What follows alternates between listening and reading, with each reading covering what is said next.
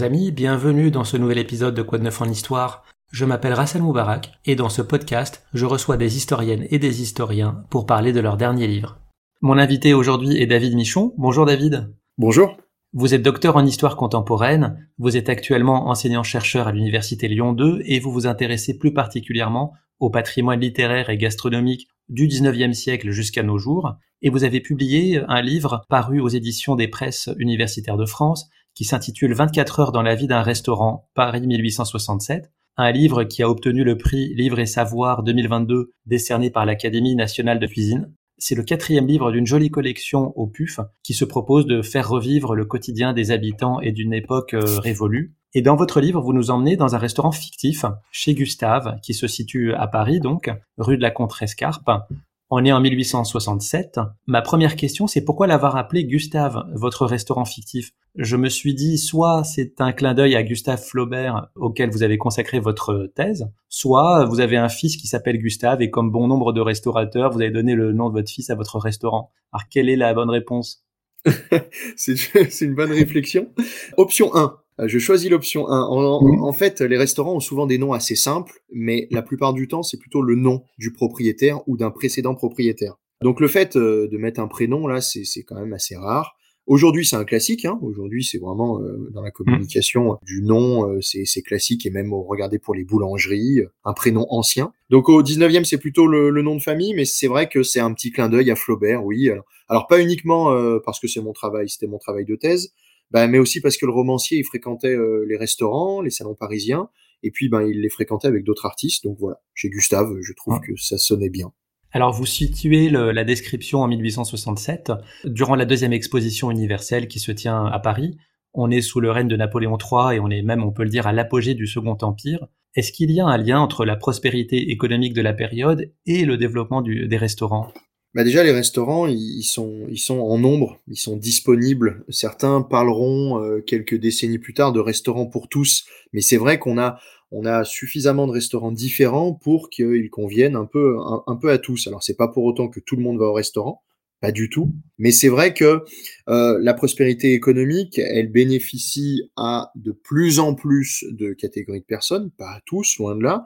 Notamment, euh, si on fait le lien aux aménagements du baron Haussmann, autant on a de tout petits euh, ouvriers ou artisans qui restent près des grandes artères, des grandes fortunes, parce que c'est pratique pour eux, mais il y en a aussi beaucoup qui sont, on va dire, tout simplement, on va dire, e-, expulsés.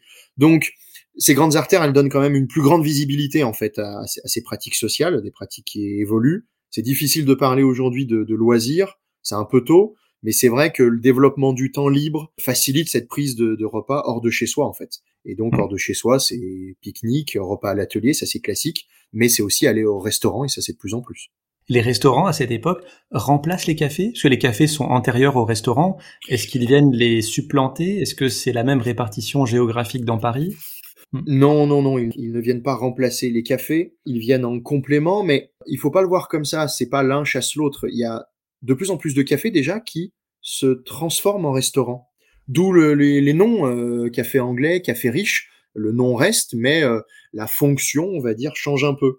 Alors les restaurants, au départ, euh, à la fin du, du, du 18e, au début du 19e, sont surtout vers le Palais Royal les cafés un, peu partout aussi dans le Palais Royal, mais peut-être un peu plus sur ce qu'on va appeler les boulevards, peut-être un peu plus aussi en, autour de Paris ou dans d'autres quartiers, parce que les fonctions sont pas les mêmes. On a plus des lieux de réunion euh, dans les cafés, on peut quand même servir à manger. Les restaurants, c'est c'est quand même pas tout à fait la même fonction.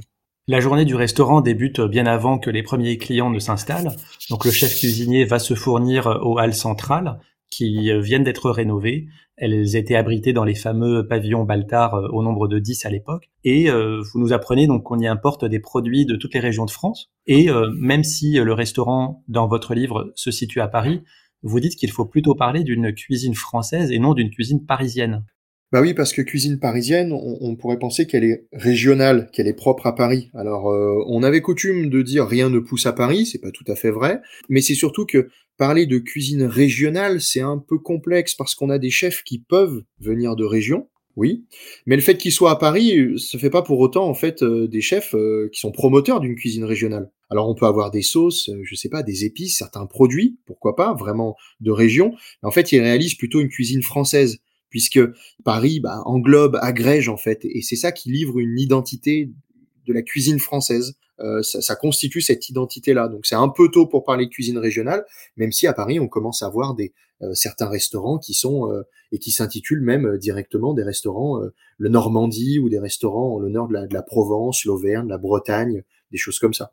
Vous avez parlé de sauce, et, et, justement, on peut donner un exemple qui ajoute à la confusion des genres. La sauce béarnaise, bien connue aujourd'hui, n'a pas été créée dans le Béarn, mais à Saint-Germain-en-Laye, dans la banlieue parisienne par euh, Jean-François Collinet, qui était le chef cuisinier du pavillon Henri IV.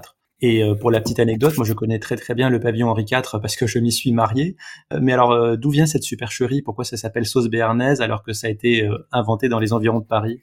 Supercherie pour donner pareil un petit peu un petit peu pour romancer un petit peu les choses, pourquoi pas? On a des retours qui nous indiquent, qui nous indiqueraient que il n'avait pas forcément Collinet nommé cette sauce il ne savait pas forcément, donc des clients lui ont demandé euh, à la base comment cette réduction d'échalotes, hein, euh, qui apparemment a été un peu ratée, mais euh, en ajoutant un œuf de, un jaune d'œuf, apparemment réussi, elle a pu plaire, et donc il aurait observé autour de lui et puis trouvé le nom béarnaise parce que il a vu un buste d'Henri IV qui est natif de Pau.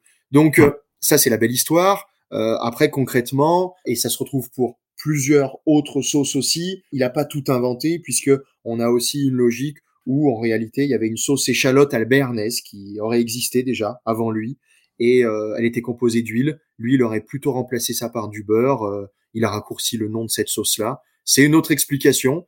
Et en plus, même si on lit Alexandre Dumas, ce serait pas le seul inventeur de cette sauce-là. Donc c'est toujours un peu compliqué de comprendre d'où peut venir euh, un, un nom. Le déjeuner, c'est vraiment la grande innovation de cette deuxième moitié du 19e siècle. Est-ce que ça veut dire qu'avant on ne mangeait pas le midi?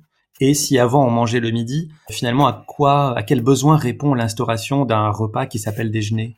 On mangeait le, midi, mais c'était pas tout à fait la même organisation. Euh, à une époque, on appelait petit déjeuner, grand déjeuner, premier déjeuner, second déjeuner, parce qu'en fait, euh, on avait plus euh, un repas tôt le matin, assez simple, on pouvait appeler déjeuner d'ailleurs, et en fait le dîner était euh, justement sur le coup des sur le coup des midis. Mais au fur et à mesure des, des différents usages et des différentes pratiques, notamment à la fin du XVIIIe siècle, au début du XIXe, on a euh, des écrits qui nous expliqueraient que notamment les, les députés qui travaillaient jusqu'à euh, potentiellement 17 heures lors de l'Assemblée constituante, eh ben avaient ce, ce besoin de manger et au final, on commence à avoir un décalage dans le temps où notamment à 17h, 18h et 19h, c'est plus le souper. Et eh ben, il se trouve que là, ça se décale et d'un simple souper, ça devient un repas un peu plus consistant. Mais attention à ça parce que ça dépend vraiment des classes sociales, ça dépend vraiment des régions et euh, ça va se figer seulement courant du 19e siècle à la fin du 19e siècle même. Oui, parce que pour manger le midi, il faut pouvoir faire une pause dans son travail. Donc vous écrivez que le déjeuner, c'est aussi l'expression du temps libre et des loisirs. Est-ce que ça veut dire que les ouvriers, les classes populaires étaient exclus du déjeuner? Bien sûr, vous me parliez d'un besoin, euh, le repas de midi, c'est avant tout un besoin primaire. Donc les ouvriers, les classes populaires euh, déjeunent évidemment. Sauf que ça va pas forcément être dans, dans des restaurants et notamment pas dans des grands restaurants comme on dirait aujourd'hui. À l'époque, on avait des catégorisations euh, premier ordre, second ordre, catégorisation uniquement dictées par euh, des premiers guides ou des chroniqueurs. Mais tout le monde mange, mais d'une façon différente, et euh, certains emportent leur repas, certains vont aller chercher des préparations euh, chez euh, le traiteur, et finalement, tout le monde mange, mais tout le monde ne mange pas au restaurant, puisque on a des questions de coût, mais des questions aussi d'univers social. Il y a certaines personnes qui ne vont pas, qui ne veulent pas aller tout simplement se montrer dans certains restaurants, mais c'est plutôt des questions d'ordre financier là. La possibilité de déjeuner comme ça au restaurant, elle est aussi permise euh, par la réorganisation du service à table. Avant, euh, vous écrivez que c'était un service dit à la française, c'est-à-dire qu'on apporte tous les plats sur la table et une fois que le client a fait son choix, on découpe la viande devant lui. Mais là, euh, on change d'organisation. Alors, en quoi consiste cette nouvelle organisation?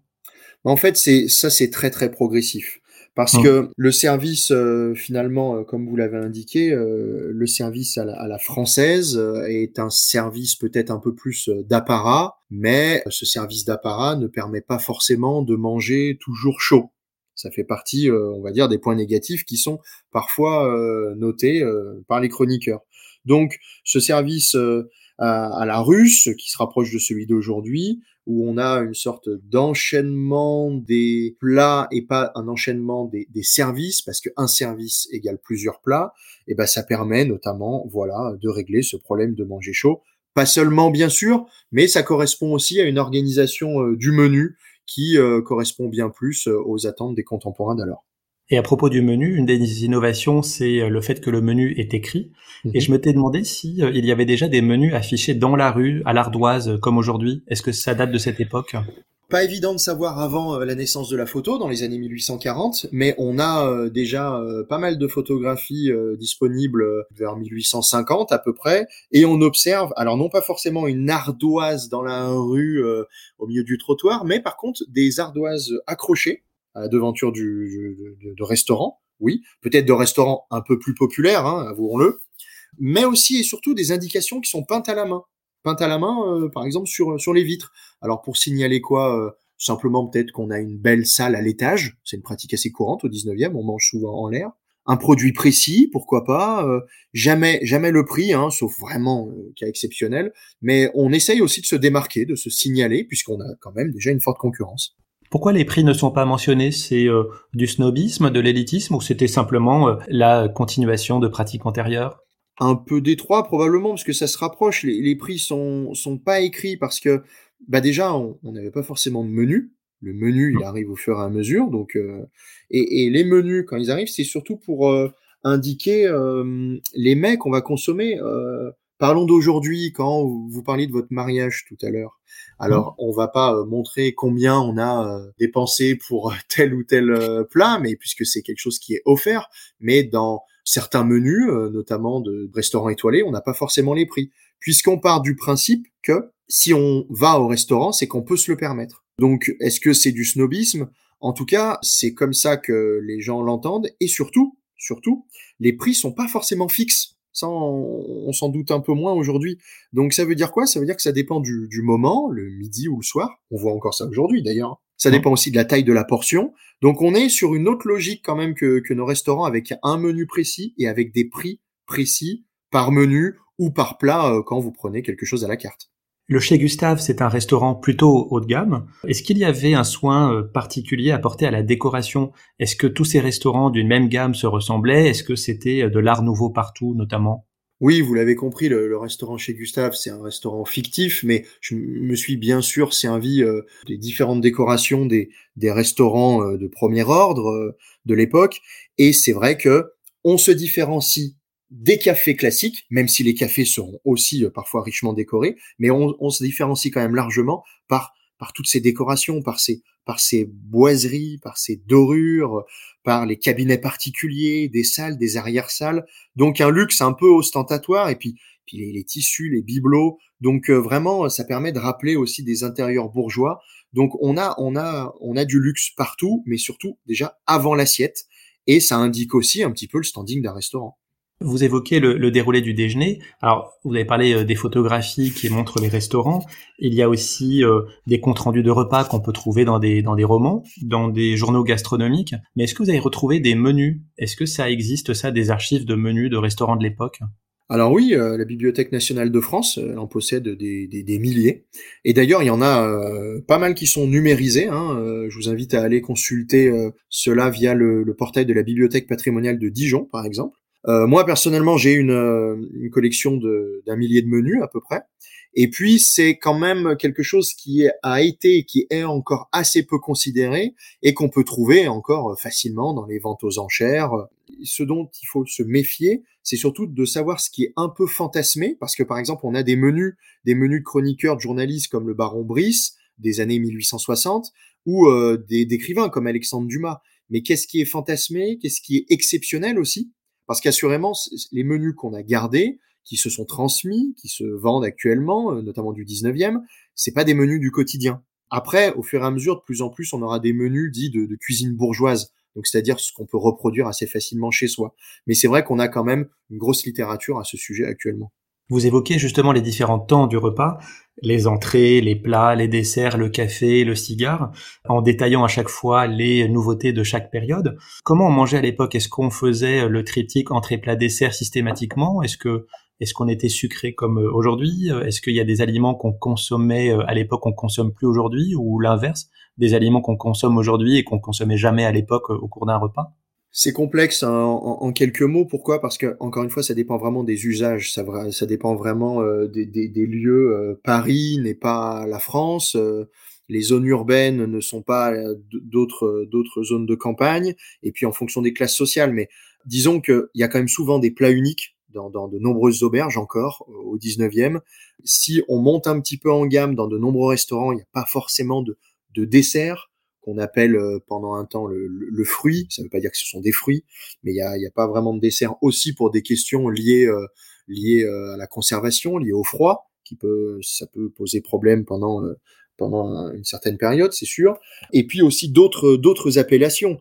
Entrée plat dessert, c'était dans des grands repas plutôt hors d'œuvre, ensuite relevé, ensuite des entrées, après, vous aviez les rots, tout ce qui était rôti, entremets, et puis on pouvait finir effectivement sur dessert, euh, café, thé, euh, etc. Donc euh, oui, on mange sucré. ça peut être surprenant, mais on peut manger sucré. Par exemple, des petits pois. on a des associations qu'on n'a plus aujourd'hui, des associations différentes. On n'a pas pour autant un triptyque absolument figé, entrée, plat, dessert, partout et pour tous. David, vous avez passé votre thèse à Lyon. Vous travaillez aujourd'hui à Lyon et vous êtes passé par euh, la Bourgogne, donc deux régions françaises réputées pour leur gastronomie.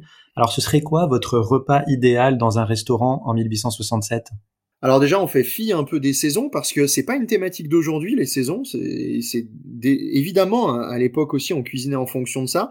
Mais si on se voilà, on se met en 1867, on se fait un peu plaisir. Un grand classique peut-être ouvrir euh, par un potage. Voilà, ça ouvre l'appétit un peu. Euh, pourquoi pas après un saumon à la Nantua euh, Régionalement, ça peut être intéressant. Des aspis de foie gras. Alors pourquoi? Parce que euh, le foie gras très consommé aussi déjà, mais sous la forme de, cette bouchée un peu avec sa gelée. pourquoi? Parce que ça permet la conservation. Ça avait encore cours jusqu'aux années facilement 1970, 1980 peut-être 1990, mais c'est vrai que ça a peut-être pas passé le 21e siècle. Mais à l'époque, c'est un classique. Une poularde de Bresse, évidemment, parce que c'est des produits de région, mais qui sont très très connus et renommés euh, à Paris. Donc, euh, et pourquoi pas truffés d'ailleurs, pareil, c'est un classique. Euh, et à côté, on accompagne ça avec des petits pois au beurre. Et puis peut-être terminer par un pudding au rhum. Alors pourquoi un pudding? C'est peut-être un peu lourd, mais ça célébrerait bien en fait l'anglomanie qui, qui était vraiment forte dans ces années-là en fait. Bon, je vois que vous êtes connaisseur, vous allez pouvoir écrire une critique gastronomique. Et justement, vous citez à plusieurs reprises un journal, La Vie parisienne, qui est un hebdomadaire fondé en 1863 et qui chroniquait euh, la vie sociale et culturelle. Est-ce que ces comptes rendus, ces, journaux, ces critiques faisaient et défaisaient des euh, renommées comme aujourd'hui, ou est-ce que c'était le bouche à oreille qui était le plus important pour la réputation d'un restaurant? Alors défaire des renommées, c'est compliqué d'avoir un retour par rapport à ça, mais en tout cas, euh, les chroniqueurs, les journalistes, les célébrités d'alors étaient choyés parce que les euh, restaurants savaient déjà que, bien sûr, que ces personnes-là allaient être vraiment des prescripteurs, clairement, pour un établissement qui vient de changer de propriétaire, qui vient de changer de lieu, qui vient de changer de fonction, on va dire.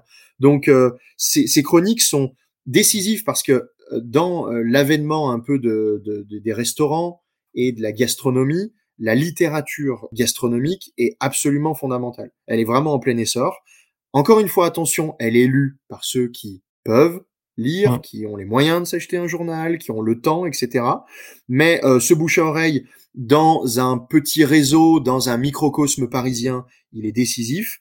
Et puis après, on a des effets de mode, bien sûr, et un chroniqueur qui va relater un fabuleux repas, on peut être sûr que euh, quelques jours après, le restaurant va gagner euh, des clients, tout comme si un client célèbre, des clients célèbres sont passés par là, euh, ça va faire son, petit effet. L'établissement le plus haut de gamme, c'était euh, le Café Anglais, qui était situé euh, boulevard des Italiens, et c'est à cet endroit-là, et c'est son chef cuisinier Adolphe Dugléry qui avait composé le menu du fameux dîner dit des trois empereurs, qui réunit pendant l'exposition universelle à Paris, donc le 7 juin 1867, le tsar Alexandre II, le tsarevitch Alexandre, le roi de Prusse Guillaume Ier et Bismarck.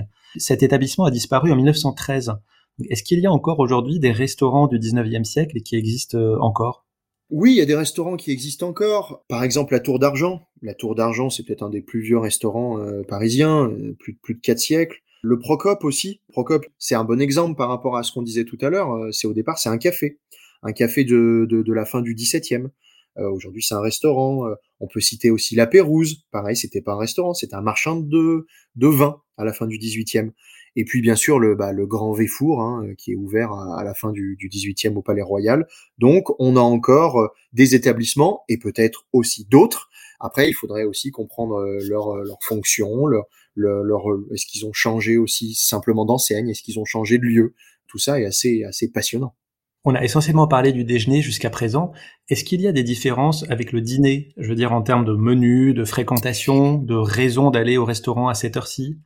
Alors, on a parlé du déjeuner, mais tout à l'heure, euh, pour la question du repas idéal, vous l'aurez compris que c'est probablement un dîner. Hmm. Pourquoi je vous dis ça? Parce que on a là, pour le coup, des similitudes avec ce qui se fait aujourd'hui. Le midi, c'est essentiellement la réponse à un besoin quand même primaire. On n'est pas encore sur le déjeuner d'affaires, mais c'est vrai que le midi vient rompre la journée de, de, travail, donc le repas est quand même plus court, il est plus rapide, il est plus simple, il est moins cher. Euh, le besoin primaire s'exprime, voilà. Comme le soir, c'est quand même autre chose. On est, on même paraître, on a peut-être plus de temps, plus d'argent aussi à consacrer à, cette nuit-là. Et, et, tout à l'heure, je l'ai pas cité dans mon repas idéal, mais c'est peut-être plus le soir où on va aussi ne pas oublier les vins, puisque ça fait partie probablement d'un repas idéal avec les, les, les, deux grandes régions incontournables, hein, Bourgogne et, Bordeaux. Euh, on note d'ailleurs assez peu les millésimes sur les cartes. Parfois, on note même pas les vins aussi. C'est assez courant. Il n'y a pas forcément un sommelier, mais cette pratique-là, elle va peut-être plus se faire euh, le soir. Le restaurant, finalement, il, répond à de multiples fonctions. Euh, manger, bien sûr, manger différemment de la maison, mais aussi euh, profiter du temps libre, faire des affaires, montrer sa réussite. Est-ce qu'on peut dire que, en cette fin du 19e siècle, le restaurant est très similaire à celui qu'on connaît aujourd'hui en tout cas, il s'en rapproche. Est-ce qu'il est très similaire En tout cas, il se rapproche de plus en plus dans ce qu'on en fait. Ça, c'était compliqué de comprendre ce qui se passait à table, ce qui se disait à table.